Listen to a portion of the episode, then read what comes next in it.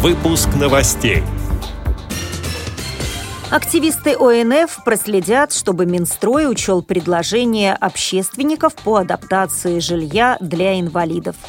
В Башкирии на базе инклюзивного центра «Мать и дитя» открылся компьютерный класс для незрячих людей. В Архангельске для людей с нарушениями зрения появилась секция скандинавской ходьбы. Далее об этом подробнее в студии Наталья Гамаюнова. Здравствуйте. Активисты Общероссийского народного фронта проследят, чтобы Министерство строительства учло предложения общественников по адаптации жилья для инвалидов. Напомню, что ведомство разработало проект постановления об утверждении требований по приспособлению жилого помещения с учетом потребностей инвалидов. Как сообщает сайт dislife.ru, документ устанавливает обязательные для выполнения организационные, инженерно-технические, правовые и иные требования по приспособлению жилого помещения с учетом потребностей инвалидов. Цитирую слова сопредседателя регионального отделения ОНФ в Московской области Александра Лысенко. Документ должен был появиться еще в апреле, но он до сих пор не готов. Мы будем следить за тем, чтобы предложения общественных организаций были учтены в постановлении Минстроя по адаптации жилья для инвалидов.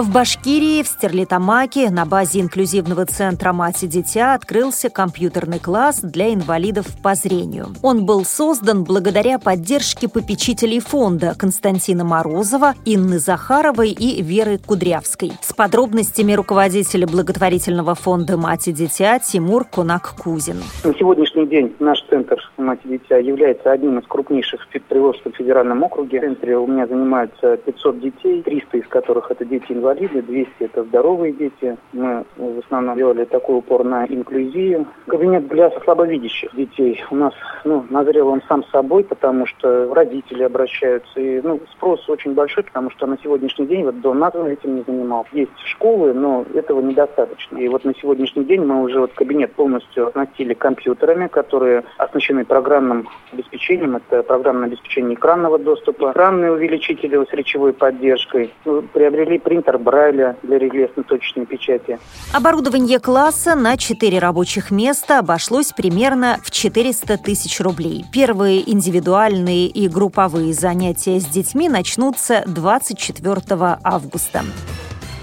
В Архангельске для людей с нарушениями зрения появилась секция скандинавской ходьбы. Ее создала общественная организация инвалидов «Надежда». Первое занятие состоялось 6 августа. Участники познакомились с инвентарем и историей скандинавской ходьбы. Уроки для незрячих спортсменов провели волонтеры Северного Арктического федерального университета, студенты факультетов адаптивной физкультуры, психологии и социальной работы. Куратором выступил профессиональный профессиональный тренер по скандинавской ходьбе Сергей Сорокаумов. Цитирую слова председателя организации Надежды Чураковой. Скандинавская ходьба в умеренном темпе идеально подойдет тем людям, которым противопоказаны другие виды физических нагрузок. Этот вид спорта очень удобен, поскольку позволяет отдыхать, опираясь на палки, чего невозможно делать при обычной ходьбе. Конец цитаты. Напомню, что проект «Физкультура дарит радость» общественной организации инвалидов инвалидов «Надежда» получил грантовую поддержку в рамках конкурса социально значимых проектов «Мы вместе».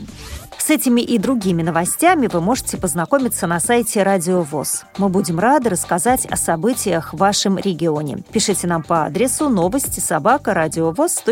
А я желаю вам всего доброго и до встречи.